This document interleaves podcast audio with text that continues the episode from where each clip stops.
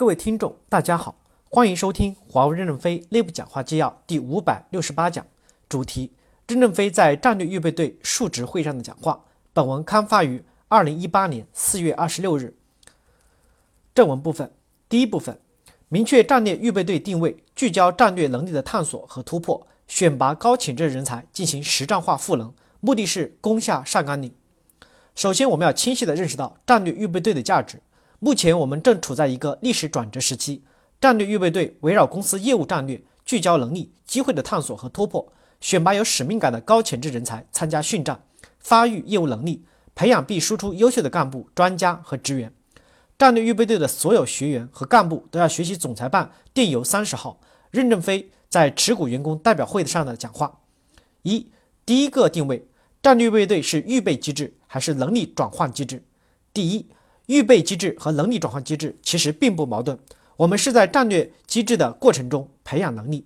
战略预备队的学员选拔必须以责任结果为导向，员工在岗位上先做出贡献，才有资格进行能力转化。能力是个人在自学过程中完成转化的，然后通过战略预备队几个环节的考核，合格者再来受训，再进入预备机制。对于通过认证的学员，战略预备队进行新方法的赋能，让学员夹带着。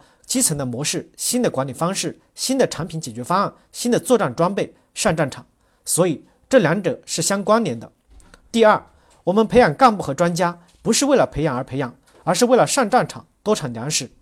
战略预备队要有更多的现实主义精神，我们不能脱离现实来培养。中央军委二零一八年开训动员大会要求按实战要求去训练，按训练中去实战，训练与实战达到一体化。习主席说。唱歌不是战斗力，战斗力就是要实战。所以，我们不要只强调能力预备或者各种转化机制，要强调实际实战化使用。我们的干部更要踏踏实实的去产粮食，不要堆砌一些销售数字，不要盲目说培训了多少人，点击量有多少，做到了世界领先。点击量的统计有可能低俗化、虚假化、夸大化。什么叫世界领先？华为的工资是领先了，竞争力未必。二。第二个定位，战略预备队是中央党校还是五七干校？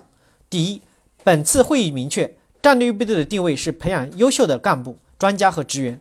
我们一定要有能攻上上岗岭的人。既然定位这个机制，就不能追求数量，而是要追求质量。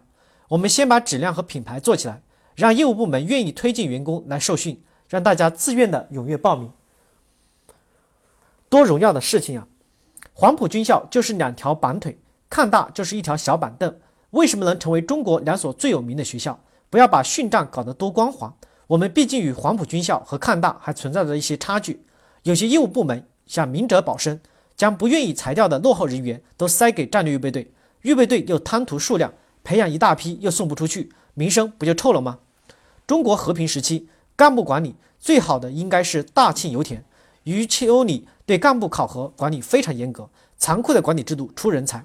余秋里只把优秀的干部按国家需要一批批的送出去，一般的留下自我消化，同时又把一大批的优秀干部、新干部提起来，形成了一个迭代优化的机制。当时送出的很多干部后来升到了省部级，所以大庆油田这么多年没有困难过。你们可以看看《铁人》电影《铁人》，讲述两代人的石油开发对比。我们要向大庆油田学习干部管理机制，如果不从难从严，铁面无私，哪有优秀的干部产生呀？第二。各级党校培养各级骨干，没有说只能有中央党校。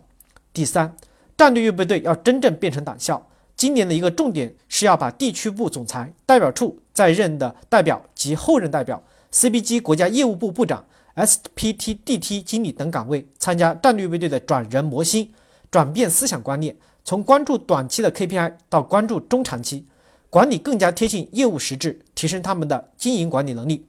从一个销售主管真正转型为懂经营的总经理，改善公司的经营质量。三，第三个定位，战略预备队和内部人才市场的区别。